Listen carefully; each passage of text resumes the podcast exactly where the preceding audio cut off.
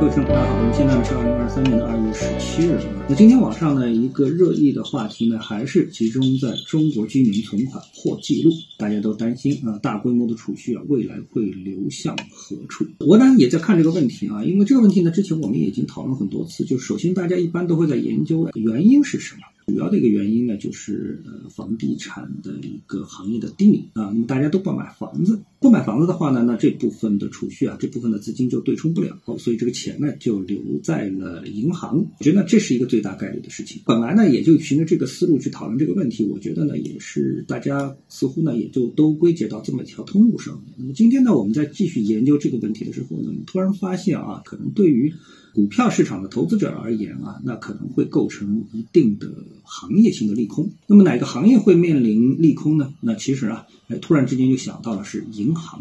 那我们知道银行这生意啊，其实啊，虽然看上去很高大上，但其实它的模式是非常简单的。那么一般来说呢，央企啊、国企啊，他们所从事的行业。所占据的行业，一般的商业模式啊都很简单，比像中国烟草啊、中国电信啊，还是这个国家电网啊，对吧？那包括银行啊，那么大家一看就知道这生意是做什么的啊。比较复杂的生意呢，一般都留给民营企业。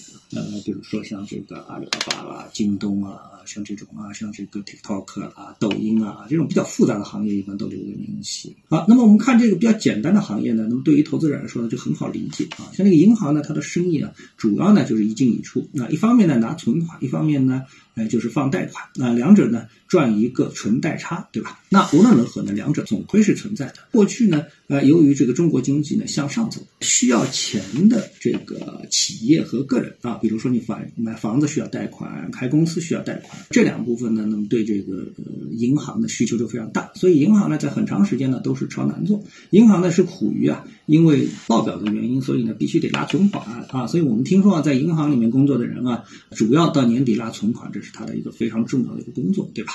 但是呢，我们看到现在啊，如果说这个中国居民的存款破纪录的进入到了这个银行系统，那银行还需不需要拉贷款了？当然，到个人的各个业务员的这个名下，他还是需要拉贷款。但是对于整个的中国的银行业，是不是这个存款啊已经多出来了？可能很多人会记得，在很久前有这么一个新闻，就是在北欧，他们的这个银行啊，如果你去存款的话，你不仅没有利息，而且呢还有呃付存款的费用，就是你存款之后不仅没有这个收入，而且还有支出啊？为什么？因为呢，对于这个正常银行业而言的话，银行的这个钱其实它是非常容易创造的。这是根据货币学当中的这个原理啊，我们普通投资者就不用去研究这问题了，因为我们是比较简单的去理解，必须手左手有存款，右手才能放贷。其实不是啊，要放贷的话没有这么复杂啊。所以呢，在这种情况下面，那么对于银行而言呢，它的一个商业模式当中的话呢，那就是贷款对他来说呢是资产，它是可以获得收益的。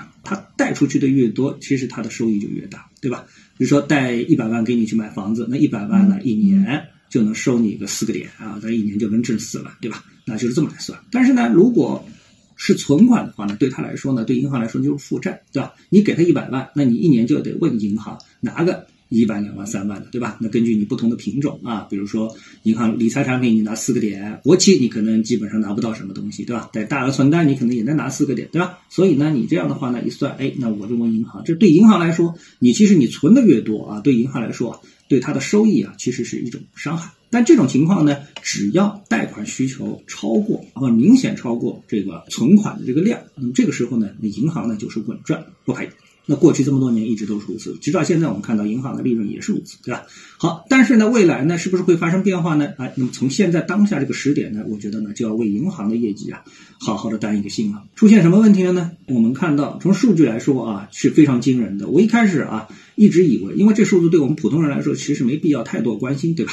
我们发现是这样的，就是中国央行最新披露啊，今年一月份，就是二零二三年一月份的金融数据，当月人民币存款增加六点八七万亿。人民币，我一直以为这个六点八七万亿啊是全年啊，就是二零二二年全年增加了六点八七万亿。仔细一看，不是，当月就是一月份就增加了六点八七万亿啊，而且其中的住户存款增加了六点二万亿啊。那么也就是说，呃，普通人不是法人啊，或者说是企业，就是人跟企业相比较，人占了绝大部分这个存款。然后我们再看另外一个数据呢，是什么呢？就是二零二二年居民部门啊。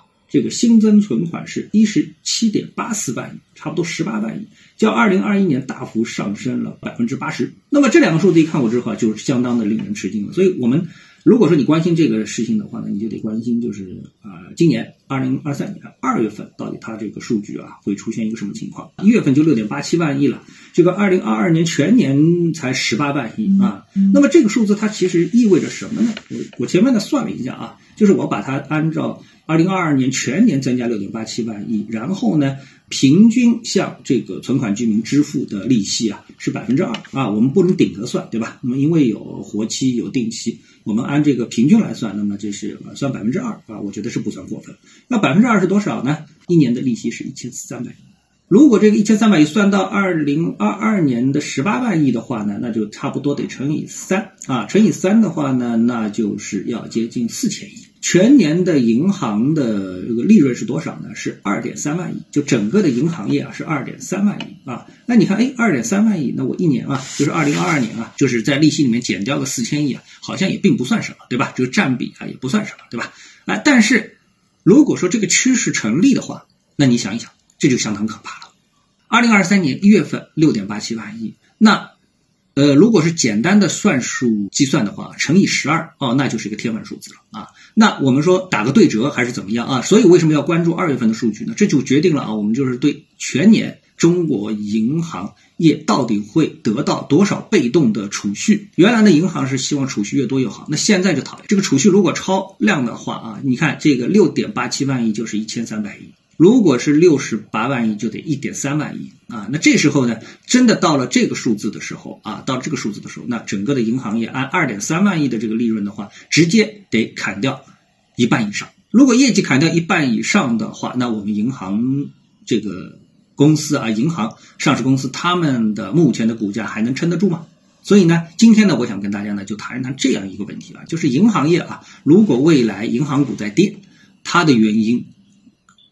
大概率可能是基于这一点，贷贷不出去，然后呢，居民呢又在这个提前还房贷，但另一头呢，存款呢源源不断的来，挣钱的生意呢这个越做越小，但是呢赔钱的这一端呢是越做越大，这样的话呢对银行来说啊，我认为真的是一个非常非常大的麻烦。